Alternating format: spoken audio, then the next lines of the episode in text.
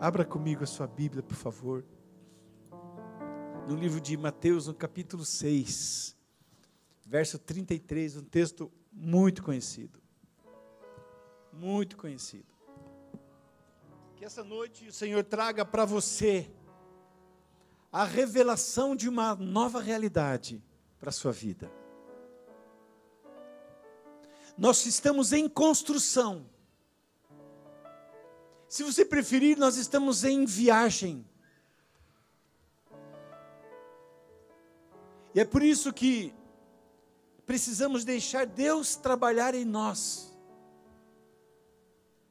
Precisamos deixar que Deus possa nos transformar para a glória dEle. E é para isso que nós estamos aqui nesta noite. Que não seja apenas uma mensagem, uma pregação, mas uma revelação de Deus para a sua vida. Para que você saia daqui hoje com um destino, com um rumo, com uma certeza, com uma fé mais aguçada, mais alinhada aos propósitos de Deus. É para isso que nós estamos aqui nesta noite. Deus quer nos colocar na pista. Deus quer colocar a gente, irmãos, para voar. Deus quer colocar a gente, irmãos, no lugar certo. Deus quer conduzir os nossos passos. Deus quer nos colocar no trilho. E é por isso que Ele nos reúne. E é por isso que Ele nos agrega. E é por isso que o Espírito Santo vem trabalhar. Porque Deus nunca vai terminar essa obra. Somos uma obra interminável. O dia que nós estivermos perfeito, eu e você Pode beliscar que o irmão vai estar morto. Nós vamos estar lá no céu, para a glória do Senhor. E este é o sonho de Deus, tornar-nos a imagem e semelhança dEle. Amém? Então deixa Deus trabalhar em você. Deixa Deus abençoar você. Palavra do Senhor. Mas buscai primeiro o reino de Deus e a sua justiça, e todas estas coisas vos serão acrescentadas. Amém? Assente-se na presença do Senhor.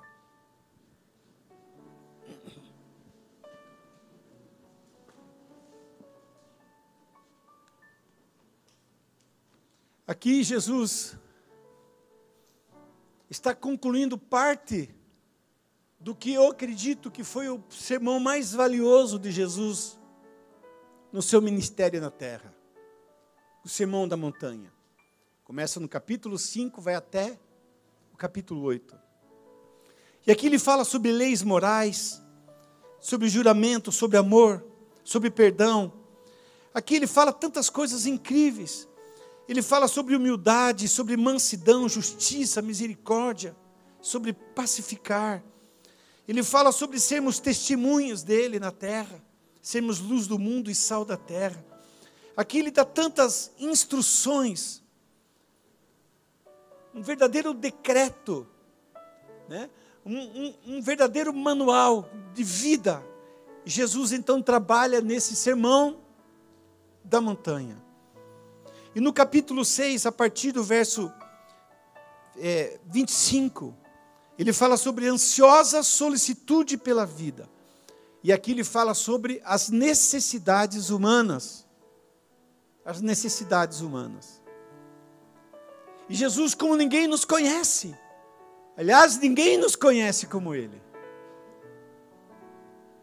A gente pode até julgar as pessoas por fora, mas Jesus nos conhece por dentro, Ele conhece a nossa essência, Ele conhece os nossos pensamentos, os nossos valores individuais, Ele nos conhece. E é por isso que Ele sabe o que eu e você precisamos. E qual é a tua necessidade hoje? O que é que você precisa hoje? Qual é a tua resposta que você busca, você espera para hoje? Jesus tem. Essa é a boa notícia que eu tenho para você hoje. Jesus tem. Ele tem. Quando ele diz todas as coisas, não é algumas, ele está dizendo todas as coisas. E aqui são palavras do próprio Cristo que diz todas as coisas. Amém, irmãos? E a gente vai estudar aqui, irmãos, esse texto. É um texto revelado. E eu gosto de pregar, irmãos, entregando chaves proféticas, porque são chaves tão importantes. Outro dia eu assisti um filme, né? Eu, a Sônia e as crianças assistimos um filme. Eu não sei nem o nome do filme, irmãos, mas era interessante. Um moço que abria cofres. Ele tinha habilidade de abrir cofres, talvez vocês assistiram também, né? Ele tinha uma habilidade imensa, ele estudou muito sobre isso, ele era apaixonado por cofres, estudou cofres e ele então aprendeu a abrir cofres, que eram impossíveis de abrir. E cada um tinha os seus segredos. E aquele segredo, aquela chave conseguia abrir cofres que ninguém abria. E lá no final ele abre um cofre super, mega, hiper difícil. Impossível, ninguém acreditava que alguém pudesse abrir aquele cofre. E ele recebe a chave maior, o desafio maior. E no final, hoje, vou dar uma baita chave para você. E você pode usá-la em nome de Jesus. Porque funciona. Funcionou para mim. São chaves de Jesus, a palavra de Deus. E ela pode sim funcionar para você. Se creres, verás a glória de Deus. Eu sei que muitas pessoas estão nos assistindo pelo YouTube, pelo Facebook, estão em casa, estão no seu trabalho, estão em viagens, estão até em outras nações, em outros países. Eu quero que onde você estiver, receba esta palavra. Deixa Deus falar com você, receba o que Deus tem para você hoje. E desfrute dessa promessa. Pega esta chave e use para abrir aquelas portas que se fecharam na sua vida aquelas portas que se travaram para você, você pode ter o poder de abrir hoje. Receba esta chave que vem da parte de Deus. Diga graças a Deus. Irmãos, eu disse que Jesus ele conhece as necessidades humanas. E aqui, irmãos, quando ele fala buscar primeiro o reino de Deus, essa é a primeira chave. Porque quando Deus está em primeiro lugar, quando é o número um, quando Ele está no topo da nossa cadeia, quando Ele é prioridade absoluta na nossa vida, irmãos. A Bíblia nos diz que dentro desse reino em que nós vivemos, dentro desse reino em que nós nos aculturamos, dentro desse reino que nós pertencemos, existe um pacote de bênção para mim e para você. Quem está nesse reino, todas as coisas vão ser acrescentadas na sua vida. Quem vive no reino de Deus, irmãos, a Bíblia diz que não há necessidade, Ele supre. Talvez a gente passe por algumas dificuldades, mas elas são temporais, elas passam, porque a promessa de Deus da Sua palavra, Ele disse: aquele que busca em primeiro lugar o reino, aquele que Deus está em primeiro lugar, aquele que Deus é prioridade, aquele que Deus é o centro da sua vida, Ele diz todas as coisas vão ser acrescentadas para você. E ele aponta para cima, porque ele falou sobre tantas coisas. E aqui no verso 6 ele fala sobre comida, bebida, sobre roupa, vestimenta. Quem sabe ele falava sobre as necessidades das pessoas. Mas quem sabe qual é a tua necessidade é Deus, ele sabe. E ele está aqui nessa noite para abençoar você, te dar uma chave, para abrir uma porta e uma resposta para você. Quantos creem, digam amém. Digam graças a Deus. A primeira coisa, irmãos, a primeira chave que nós precisamos, ela se chama revelação. Se você quiser, anota ela aí. Revelação. Revelação.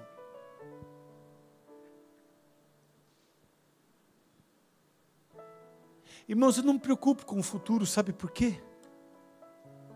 Sabe por que, irmãos, o futuro não me preocupa?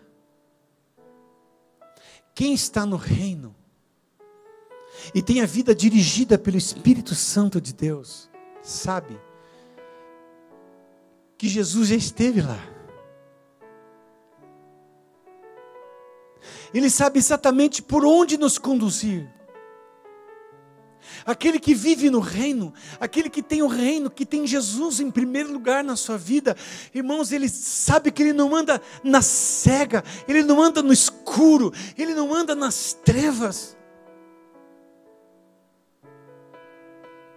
Eu lembro, irmãos, eu tinha a idade do Timothy, quando eu tive uma experiência que eu nunca esquecerei. Meu pai era um plantador de igrejas, um missionário, um homem de Deus, irmãos, e ele plantou muitas igrejas. Eu lembro que uma época ele plantou uma igreja no Vale da Ribeira. E a gente ia no sábado pela manhã para aquele lugar. E ele visitava aqueles caboclos nos morros, tem muito morro lá, muito monte. Naqueles matos, e ele andava por aquilo visitando as pessoas. Mas tinha o rio Ribeira, um rio imenso, irmãos, era muito grande. E geralmente a gente ia de dia, mas voltava à noite. E a gente atravessava aquele rio numa canoa, irmãos, era estreita. Era fina, não era muito confiável. Parecia um caiaque, irmãos, aquele rio imenso, aquelas águas escuras. De noite você não chegava a nada. E a primeira vez que eu fui embarcar naquilo, eu disse: Pai, não dá para ver nada, esse rio é imenso. Se a gente cai, a gente morre, não sei nem para onde que eu vou nadar. Aí ele bateu assim e falou: Filho, esse senhor aí que vai pilotar o nosso barco, o barqueiro, faz isso há muitos anos. Ele conhece esse rio como ninguém, filho. Fica tranquilo. e a gente foi tranquilo e deu tudo certo, viu, irmãos? Eu estou aqui, deu tudo certo. Mas aquele que anda com Jesus, aquele que tem essa experiência do reino, aquele que coloca Jesus como teu barqueiro, eu falei, Jesus, rema esse negócio aí, Jesus, rema. E se fica tranquilo, irmãos, porque sabe para onde ele está indo. Ele tem direção, ele tem destino, ele tem propósito, ele sabe para onde ele está indo. E nós estamos falando hoje sobre projeto de vida. Eu não estou falando sobre projeto de morte, irmão, estou falando sobre projeto de vida, como você sobreviver o ano 2022, onde haverão tantos caos, notícias ruins, acidentes, mortes, doenças, tantas separações, tantas coisas ruins, e a Rede Globo de televisão vai ficar encarregada de passar tudo isso para vocês. O da Atena, essa turma aí, irmão, vamos passar tudo direitinho para vocês. Mas quando você vem para a igreja, irmãos, a Bíblia fala que o Evangelho significa boas novas. Você vai receber muita notícia boa, porque Deus está agindo no planeta Terra, Deus ainda está presente no planeta Terra, Deus ainda está atuante, Ele ainda continua o Senhor absoluto de todas as coisas, e muitas coisas boas vão acontecer em 2022, e tomara que seja para você. Em nome de Jesus, para você, para você, para você, para você, em nome de Jesus. Nenhum mal te sucederá, praga nenhuma chegará na tua tenda, diz a palavra de Deus mil cairão ao teu lado, dez mil à tua direita, mas você vai ser preservado. Irmãos, 2020, 2021, quanto foi a pandemia, quanta gente se foi, irmãos. E o pastor Sérgio Castro, que durante a minha vida toda fiz muitos funerais, durante essa pandemia, irmãos, eu não enterrei nenhuma das nossas ovelhinhas. Oh, glória a Deus! O Senhor nos preservou, o Senhor nos livrou, o Senhor cuidou de vocês templo das águias sede, não perdemos nenhuma ovelhinha. Buscar em primeiro lugar. Então a palavra-chave aqui é revelação. Peça para Deus qual é a revelação, Senhor, qual é a revelação para esse tempo, a revelação profética para esse ano. Me revela, Senhor, o teu caminho, me revela, Senhor, as decisões que eu preciso tomar. Senhor, me revela, Senhor, aonde eu vou acertar. Me revela, Senhor, me revela quais são os negócios que eu preciso fazer. Me revela, Senhor, os caminhos que eu preciso andar, por onde eu tenho que ir. Senhor, me revela e Ele vai revelar Busque primeiro o reino de Deus, deixa Ele comandar a sua vida e Ele vai guiar os teus passos.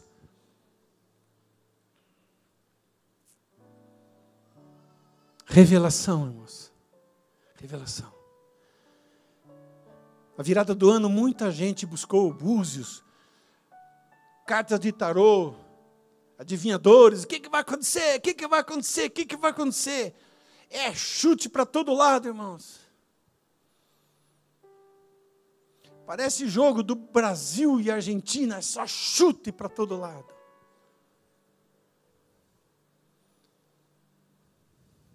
Mas quem anda com Jesus não erra o caminho. Digam graças a Deus. Revelação, revelação, revelação. É isso que nós precisamos, irmãos. Revelação. Conhecer o futuro. Saber o que vem pela frente. Porque, humanamente, todos desconhecemos. Ah, dólar, como é que vai ficar? E a inflação? Isso, e a pandemia? Vem mais uma onda, não vem? O que, que vai acontecer? Sei. Mas a minha vida está nas mãos do Senhor. Buscai primeiro o reino de Deus e a sua justiça, e essas coisas todas vão ser acrescentadas. Digam glória a Deus. Aleluia. Anota mais uma palavra-chave aí. Promessas. Isso aqui eu tenho batido tanto, irmãos. Tanto. Anota aí. Se você acredita, anota. Promessas. Cada vez que você for fazer o teu projeto de vida, porque assim, irmãos, nós precisamos ter um projeto de vida. A gente não faz isso aqui aleatório, ou só para impactar a igreja, para simplesmente para ter, não tenho o que fazer. Não, a gente faz com um propósito. A gente vai chegar lá. Mas a primeira casa que eu construí, eu e o bem, eu cheguei em casa, né, amor? Desenhei, falei, amor, vamos fazer uma casa. Pá, pá, pá, pá, pá, risquei ali, risquei ali e tal. Impactei a Sônia, ela achou que eu sabia, mas eu não sabia. E era uma casa de madeira, irmãos. E a gente então resolveu, né? Era uma casa pequena, a gente foi morar lá. E a gente resolveu fazer de alvenaria. Fizemos a primeira parte, fechamos um tapume de madeira ali no final do corredor, né? E depois fomos fazer a segunda parte. Surpresa, irmãos. Quando a gente terminou a segunda parte, que eu tirei aquele tapume de madeira do corredor, eu olhei assim, o corredor fazia assim, depois fazia assim, ó, Estava tudo torto aquele negócio, irmãos. Ficou feia a minha casa. E cada vez que eu chegava em casa, a Sônia olhava aquele corredor que tinha que fazer uma curva para a direita. Eu me lembrava, irmãos, que deveria ter feito um projeto. E se eu fizesse, me daria melhor. Depois dessa, irmãos, eu nunca mais deixei de fazer projeto. Quem viu o desenho da igreja, antes da gente mexer, viu que ela ficou exatamente igual o desenho. Porque a gente pegou um arquiteto. Pega um arquiteto, irmãos. Projete seu futuro, sua vida. O Espírito Santo vai te ajudar muito nesse projeto. Se uma casa precisa de um projeto, imagina uma vida. A gente quer construir uma vida, uma história, uma família sem projeto de vida. E é por isso que nós incentivamos você a fazer um projeto de vida. E quando você estiver desenhando o teu projeto de vida, não se esqueça dessa chave, promessa. As promessas do Senhor são a essência, o coração do nosso projeto de vida.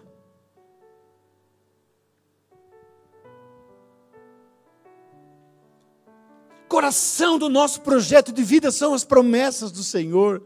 Porque cada vez que a gente chegar numa barreira, cada vez que você tiver uma dificuldade de avançar, você vai sacar, você vai pensar a promessa de Deus, vai dizer, Deus, o Senhor me prometeu. E o Senhor disse que Ele é fiel para cumprir, e Ele vai cumprir cada uma das suas promessas na tua vida. É importante, irmãos, quando a gente caminha sobre as promessas de Deus, quando você projeta todo o teu futuro, uma mudança, um sonho, um trabalho, uma universidade, um casamento, tudo isso diante de uma promessa de Deus. A Sônia era uma menininha ainda e ela me contou isso, irmãos. Ela está aqui, ó. Que uma profeta disse para ela: Você vai casar com o pastor. Bem bonitão ainda. Essa parte é minha, tá, irmãos? Essa sou eu que estou profetizando. Ela disse, aquela profetisa disse que eu ia casar com o pastor, amor. E ela casou, irmãos.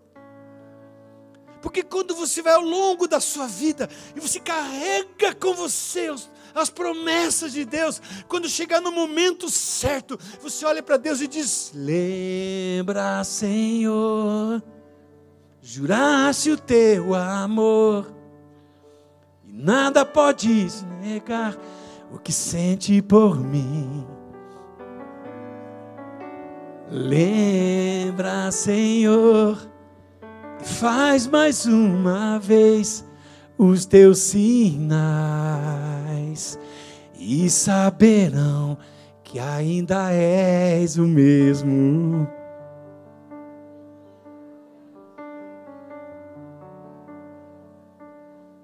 E o Senhor vai se lembrar, Ele não vai esquecer de nenhuma das promessas que Ele fez na sua vida.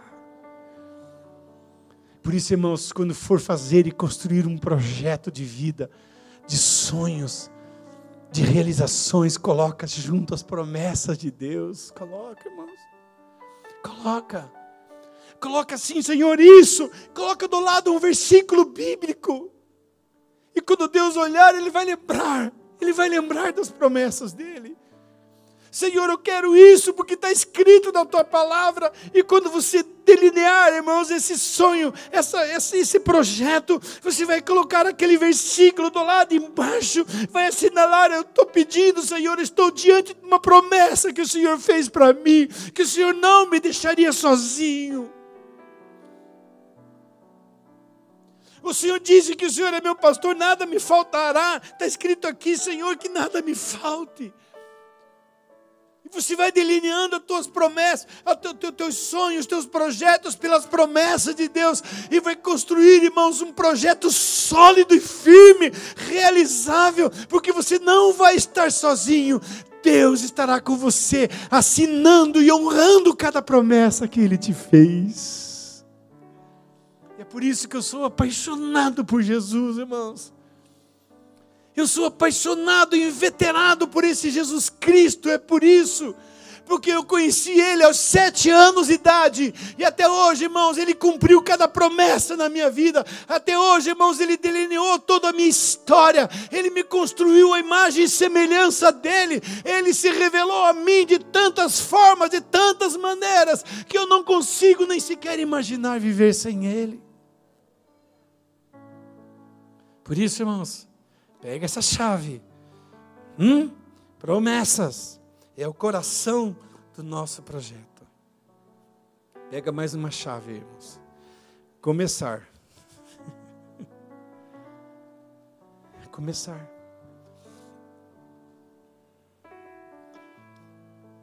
Dar passos de fé.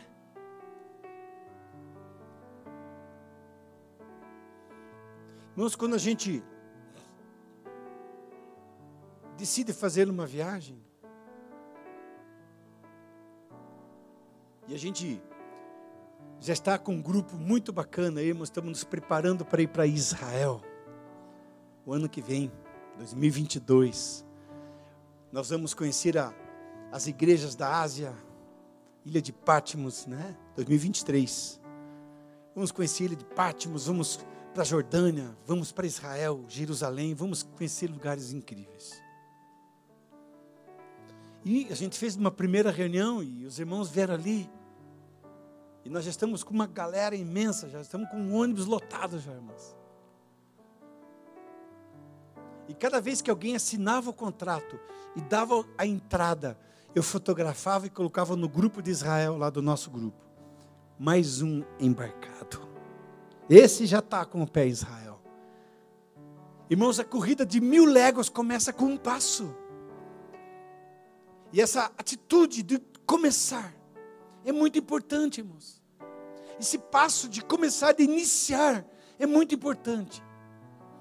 Porque se Deus está comigo, se Deus está respaldando o meu projeto de vida, agora eu preciso fazer minha parte, eu preciso dar passos de fé e caminhar em direção àquilo que eu quero, àquilo que eu busco, àquilo que Deus tem para mim.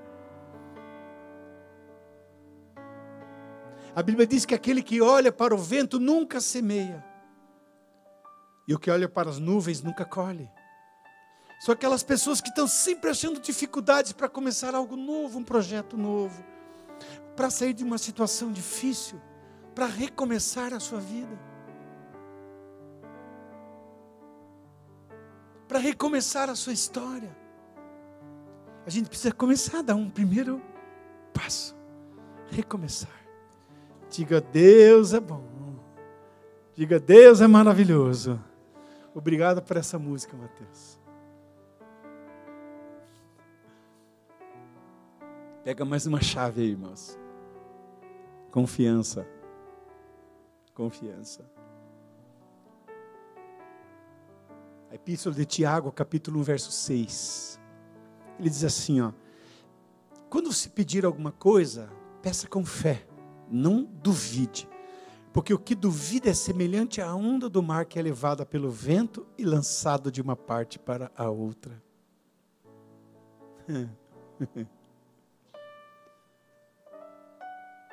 Aquele que é dirigido por Deus, pelo Espírito de Deus, aquele que tem um projeto consolidado, aquele que começa a caminhar pela fé, ele não pode duvidar, irmãos. Não pode. Eu lembro uma vez eu estava num retiro lá no Castelinho. Os antigos sabem o que eu estou falando. E tinham duas piscinas. E entre as duas piscinas, uma passarela. Poucas pessoas passavam por ali, porque quando se passava assim, dá a impressão que você ia cair na água. E tinha uma irmãzinha que falou: Eu vou passar. Eu achei que ela não ia conseguir passar, mas, porque eu conheço ela, é muito nervosa. E ela, quando ela deu os primeiros passos, ela foi bem, chegou no meio, ela tremia. Disse, meu Deus, eu acho que vou cair. E caiu. Lá fui eu arrancar a irmãzinha da piscina. Quando a gente caminha com confiança, a gente sabe quem está por trás do nosso projeto, a gente sabe que tem respaldo, a gente sabe, irmãos, que tem chão, solo, que tem base que tem fundamento. A palavra de Deus, irmãos, ela dura para sempre. Jesus disse: passará os céus e a terra, mas as minhas palavras jamais passarão. Como eu não vou confiar num Cristo desse, irmãos? Que honra a Sua palavra, que honra as Suas promessas, que dirige a minha vida. Me deu uma oportunidade, me deu um ano, um zerinho em folha, uma folha em branco para escrever uma nova página na história da minha vida. 2022, eu não sei o que vem pela frente, não estou interessado no que vem, mas eu vou andar em fé e em confiança, porque eu sei que esse ano é um ano de vitória, de bênção, de conquista em nome de Jesus. Aleluia. Esse é o nosso Deus. Eu disse, irmãos, que nosso projeto é um projeto de vida e não de morte. Eu quero dar mais uma palavra, uma chave para você. Pega essa, irmãos, direção. Direção, direção, direção. E isso aqui, irmãos, é muito importante. Crede nos seus profetas e prosperareis. Isso aqui é muito importante. Direção. Lembrando da história de Abraão e Ló. Eu preguei isso aqui alguns dias atrás. E chegou a hora dos dois se dividirem, escolherem para onde eles iriam. Ló era imaturo. Eu creio que foi por isso que está lá em Gênesis capítulo 13 essa história. E é por isso, irmãos, que Deus não permitiu que eles ficassem juntos. Mas Deus permitiu e deu um livre-arbítrio para que Ló escolhesse para onde ele queria ir. E ele escolheu Campinas do Jordão. Não pensou, não orou. Jó não tinha relacionamento com Deus. Não tinha senso de direção.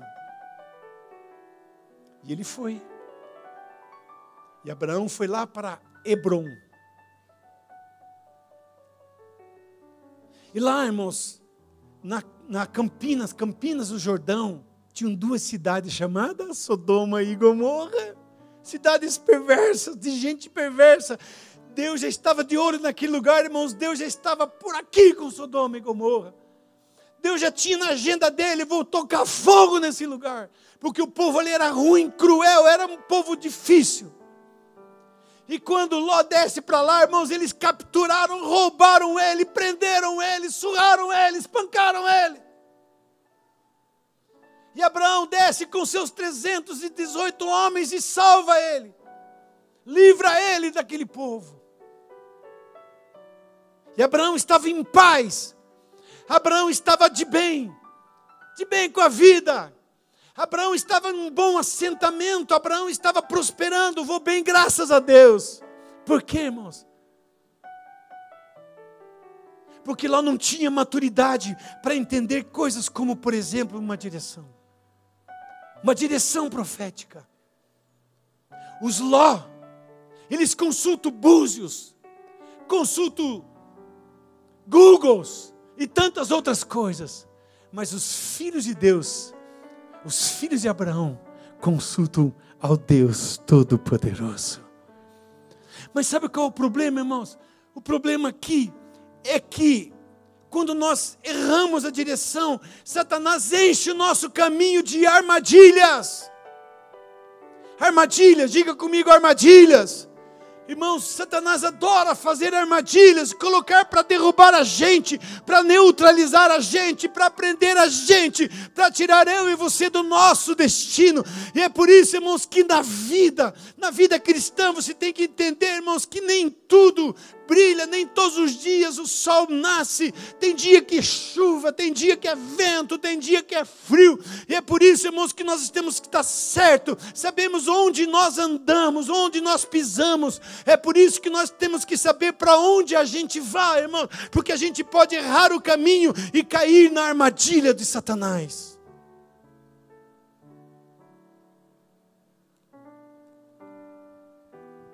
Você viu aquela história, irmãos? Dizem que homem não gosta de pedir informação, né? Quando está no trânsito. Eles batem cabeça, mas é só eu, né, amor? Só eu sou o único homem que não gosta de parar e pedir informação. Os outros todos gostam, né? E a gente está ali. E a esposa está olhando, dizendo, amor, eu acho que não é bem por aí. Claro que é, amor. Eu sei onde é que estou indo. Conheço tudo aqui, amor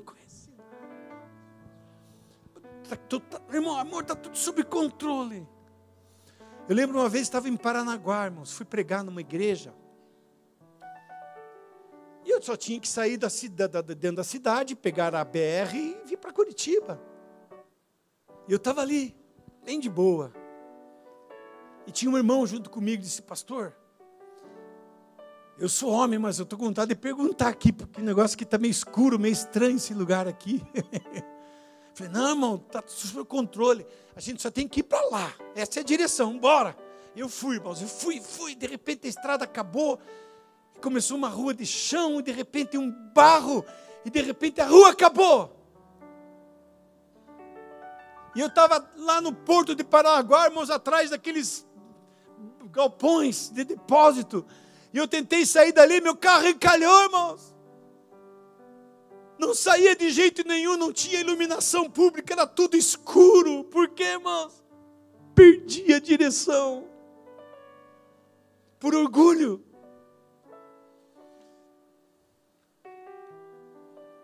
Porque a gente não pergunta, não faz perguntas. A gente não pergunta para Deus se é isso, se é aquilo. Deus é essa moça que eu tenho que namorar. A gente bota o olho e já está achando que é isso mesmo, porque a gente se acha muito esperto, irmãos. Ló era muito esperto. Tentou dar um nó em Abraão. Falou: Abraão vai para Hebron. Hebron não tem nada que preste. Olha a Campina do Jordão: tem água, tem comida, tem árvores, tem cidades, tem supermercado, tem shopping, tem tudo de bom lá. Deixa para lá.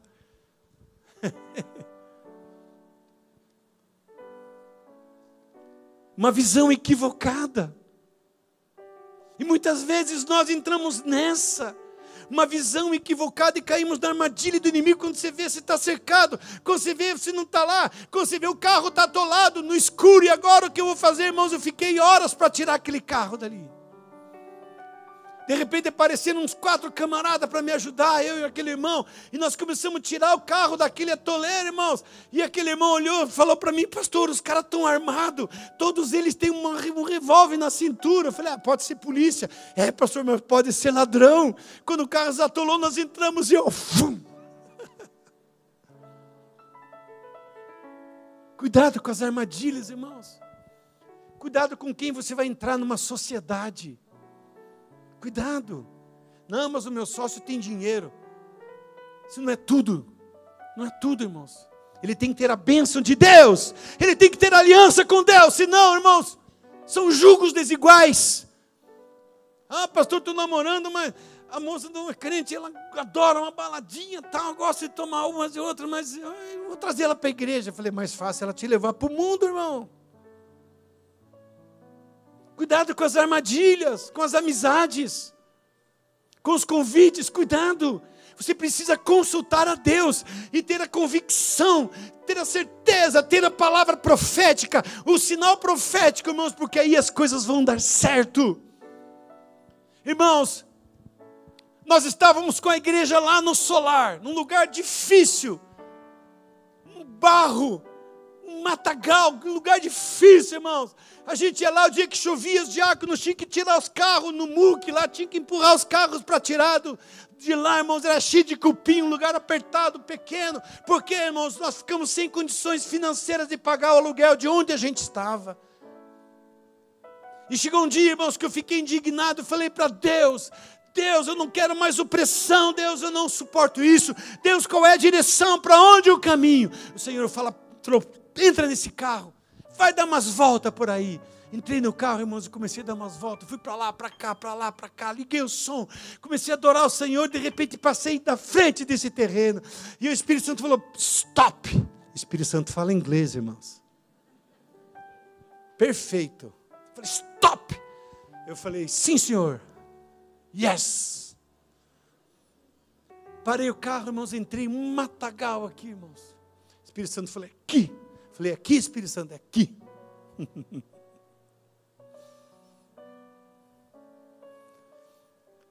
Fui ali, peguei a pastora Sônia, trouxe ela aqui, nós dois nos ajoelhamos no mato e oramos. Falei, aqui, Senhor, aqui, Senhor. Direção, diga comigo, direção profética. Preste atenção, irmãos. Vou dizer uma coisa para você entender. Hoje, esses terrenos aqui que nós compramos são seis terrenos, vale 5 milhões de reais. É muito dinheiro. Se pensa, ah, na época era barato. Também não era. Era o que valia da época, da inflação dos valores da época. Era muito dinheiro. E sabe quanto a gente tinha em caixa? Nada. Zero. A gente não estava nem conseguindo pagar o aluguel da outra igreja. 0,0. Nada em caixa. Para você entender, irmãos, o poder de uma direção profética o poder de uma palavra, de uma confirmação profética da parte de Deus. Abraão foi para um lugar difícil, Abraão foi para o lugar, irmãos, onde plantava um feijão e não ia dar, plantasse arroz, nada dava naquele lugar, irmãos. Mas Deus fez florescer aquele lugar, Deus abençoou. Isaac foi para Gerar, um lugar seco, e ele cavou, irmãos, e ali um lugar que nunca daria água, mas deu, porque ele confiou na promessa de Deus, numa direção profética de Deus. Irmãos, o um milagre vai acontecer quando você confiar numa direção profética da parte de Deus. Escuta isso, coloca Coloca isso na sua alma. Fui na consultora, irmãos, e o cidadão disse: Olha, meu amigo, eu quero tanto na época, acho que era quase um milhão de reais na época. Isso uns 12 anos atrás. Mas eu quero que pelo menos, se você me der 80 mil, isso na época era muito dinheiro também. Está tudo feito o negócio. e eu lembrei, irmãos, a gente não tinha. Mas olha, ele vai lembrar de uma história com Marquinho. Um cidadão nos ofereceu uma chácara para a igreja. Ah, pastor, comprar chácara? não tenho dinheiro nem para pagar aluguel direito na época. Vou comprar uma chácara. Não, pastor, eu parcelo. Eu falei, mas nem que você parcele, filho, não tem jeito.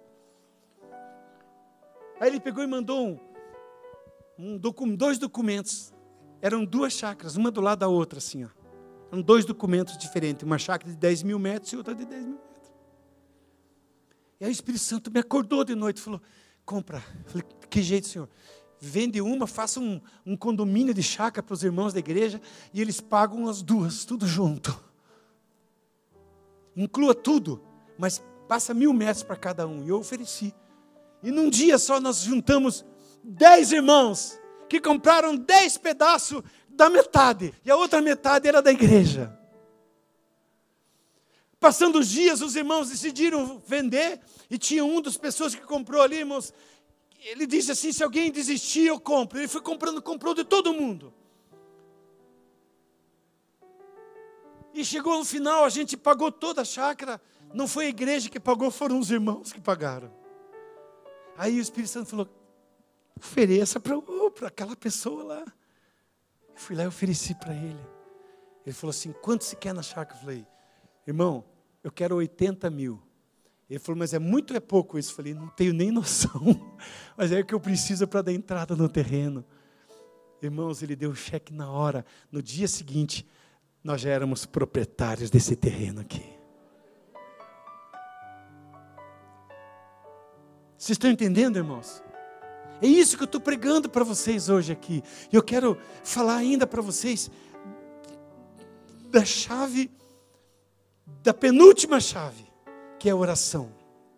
A oração, irmãos. Acredite, Deus tem uma sala no trono.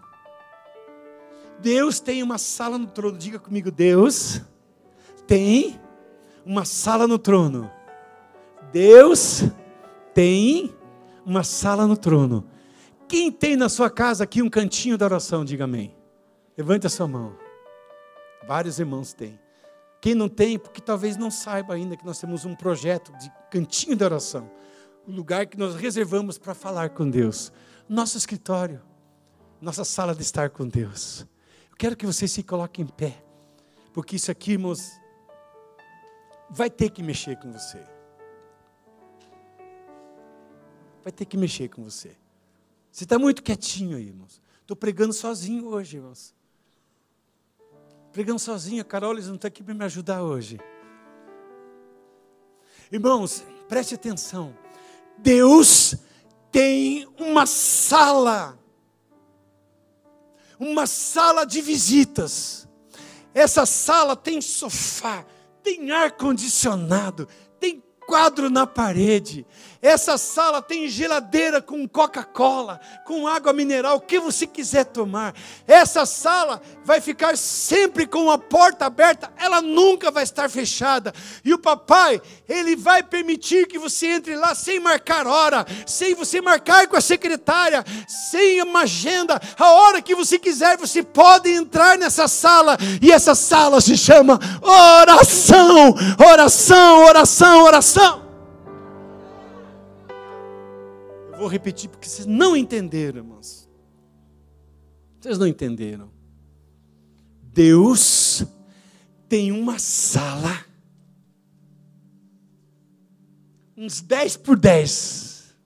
Pronto, vou melhorar essa sala aqui. Tem uma sala 10 por 10, tem sofá, tem quadro na parede, tem ar-condicionado, tem uma televisão de 200 polegadas. Tem uma geladeira com as bebidas mais gostosas. Tem até água tônica lá, irmãos. Zero. Tem tudo de bom ali, irmãos. Você abre os armários, tem chocolate, tem delícias. O pai tem uma, uma sala top. A porta nunca está fechada. Não tem agenda, não tem secretária. E o pai espera você a hora que você quiser entrar lá. Você tem acesso na sala do pai. E isso se chama oração.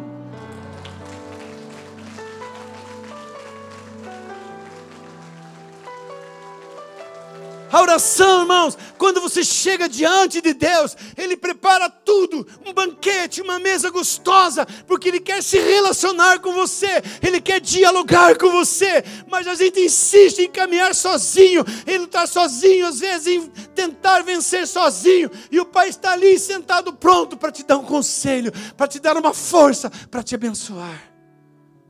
Igreja, nós temos que definitivamente aprender a orar, a ter todos os dias um tempo com o nosso Pai. O projeto de vida seu depende exclusivamente das suas orações e do teu relacionamento com Deus. Ponto final, desligo. Pode sentar, igreja, por gentileza. Quem está entendendo, diga amém. Agora eu vou para o final. Agora eu vou para o final.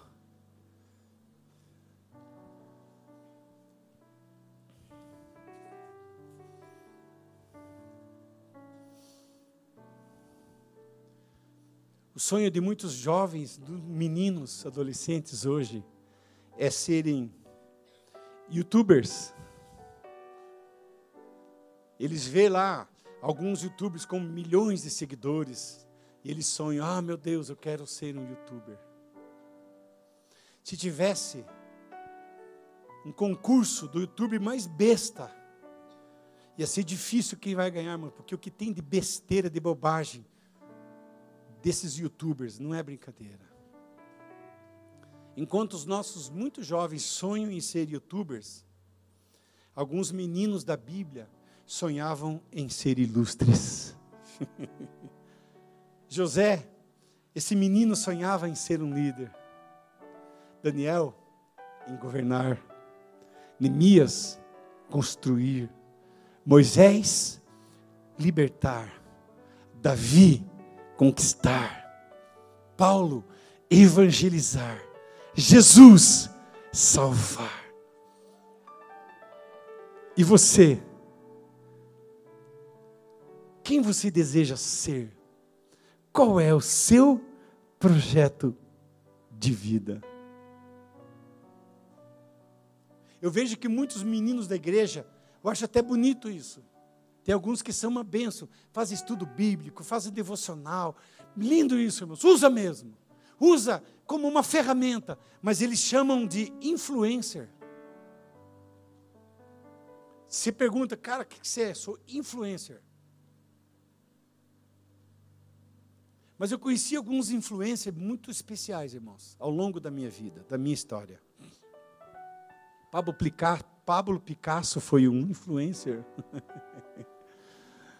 Ele disse assim: A minha mãe, uma vez me disse: se você for um soldado, você vai ser um general.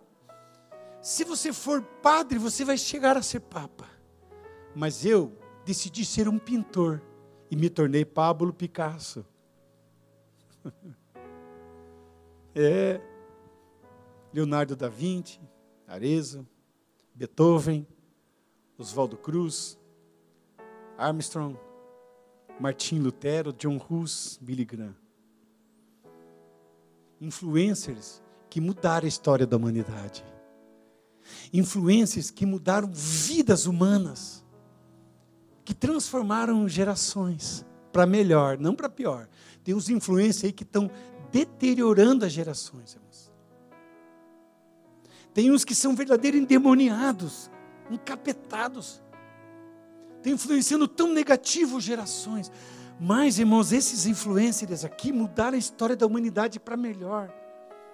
Trouxeram soluções fantásticas, fizeram coisas extraordinárias que marcaram gerações.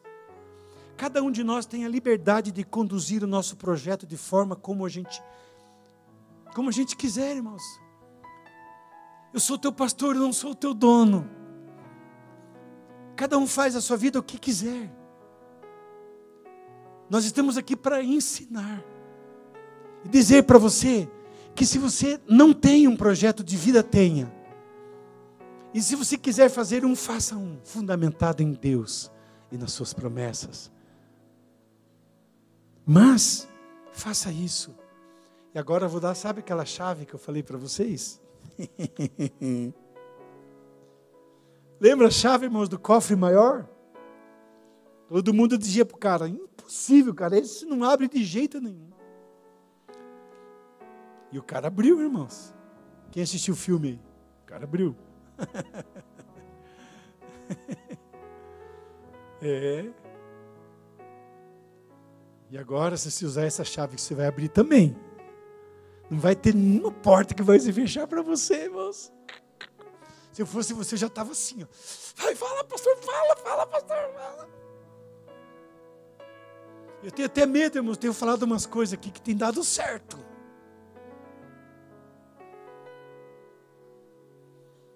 E antes de eu falar, só vou mostrar uma coisa para você.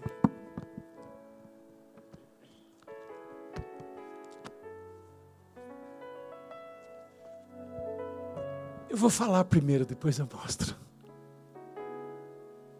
A chave está em Provérbios capítulo 16, verso 3. Olha o tamanho dessa chave. Mas tem que ser na NVI. Isso. Eu quero que você fique em pé, por favor, irmãos. Eu quero que você pegue isso para você. Deixa essa palavra agarrar você. Abraçar você. Vamos ler juntos? Consagre ao Senhor tudo o que você faz, e os seus planos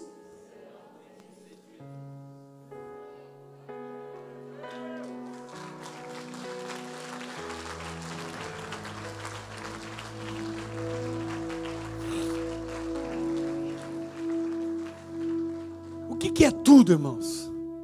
O que, que é tudo para você? Nós temos dificuldade de entregar as coisas para Deus, sabia? A gente sempre tem uma reserva, uma restrição, porque a gente não tem aquela chave chamada confiança que eu falei. Mas essa chave aqui, irmãos, consagrar, diga consagrar. Mais uma vez, quando a gente traz nossos filhos bebês para a igreja, a gente consagra para Deus. Ele não é mais nosso.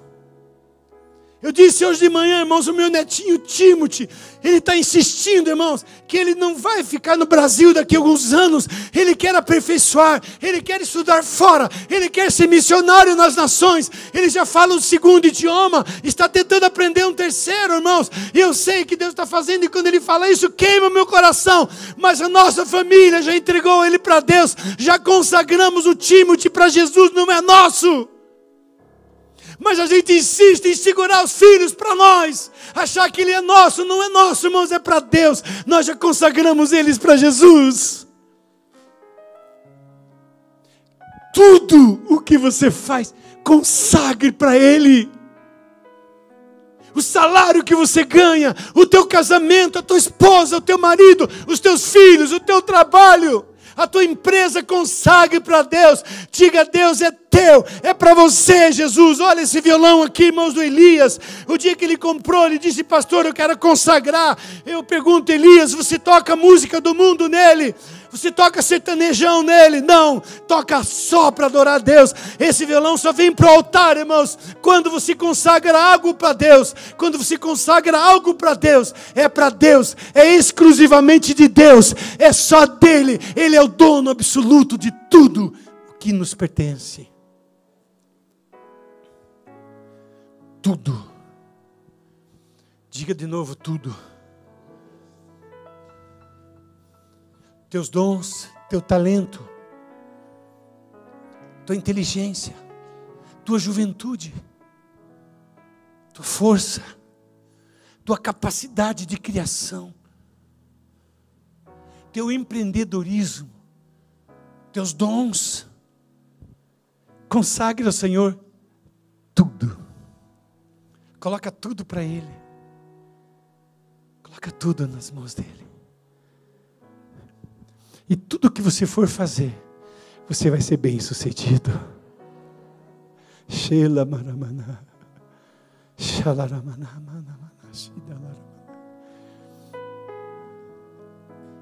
Nós restringimos muito a nossa vida, irmãos, para Deus. Nós sempre estamos fazendo as nossas escolhas. quando deveríamos olhar na palavra de Deus e dizer: Deus, o que o Senhor quer que eu faça?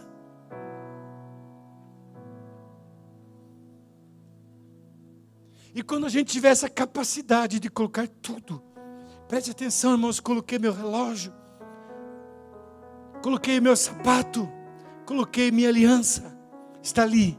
Deus vai abençoar meu relógio, meu sapato, minha aliança.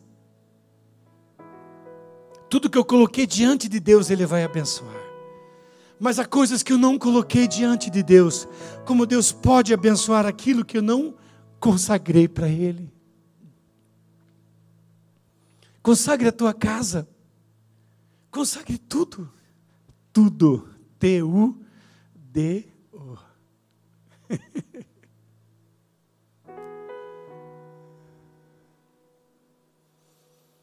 Feche os teus olhos e curva a sua cabeça.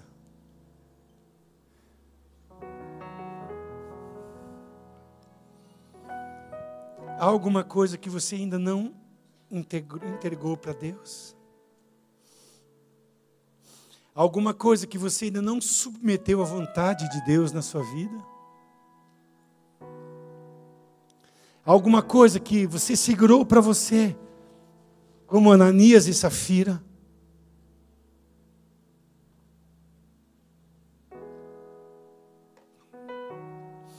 Algo em sua vida que você se recusa a entregar para Deus?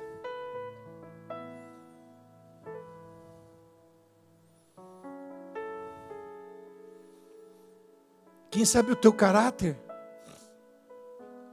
teus sonhos, teus lábios, o teu tempo, os teus dias, consagre para Deus tudo. Tua faculdade, teu curso, teu trabalho, teus talentos, teus clientes. Consagre tudo para Deus, tudo. Teus filhos,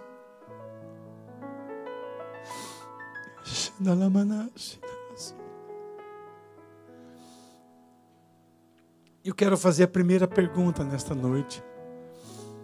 Alguém aqui que ainda não não aceitou Jesus como seu único e suficiente Salvador. Você não fez a entrega da sua vida para Jesus.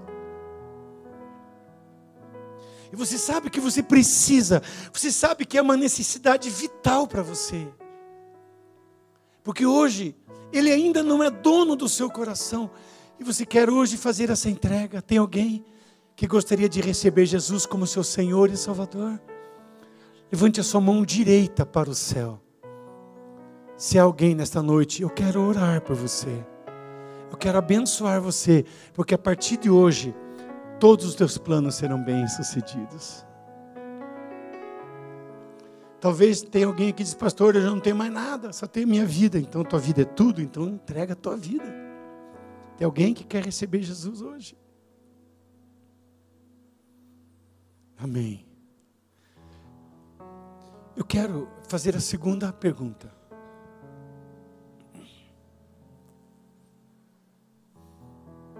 Nós estamos falando em projeto de vida. E a sua vida está em jogo é o seu destino, é a sua família, é o seu futuro, é o seu 2022, não é o meu. Eu quero que vocês olhem para mim aqui agora, irmãos. Isso aqui, ó, para mim é algo muito sério. Eu não sei quantos não receberam essa folha, mas daqui a pouco o diáconos vão entregar para você. Aqui nessa folha, numa delas, são é uma, é um espelho, né? Você preenche essas duas folhas com os mesmos propósitos. Numa delas, você não precisa nem colocar o seu nome. Você vai colocar no envelope e vai colocar nas, nas, no, gasofilácio. Você tem até o culto de Santa Ceia para fazer isso, domingo que vem. Nós vamos num lugar muito especial com nossos pastores, vamos estar intercedendo e colocando isso diante de Deus. O outro você vai guardar para você, para que você possa acompanhar e ver aquilo que Deus irá realizar na sua vida.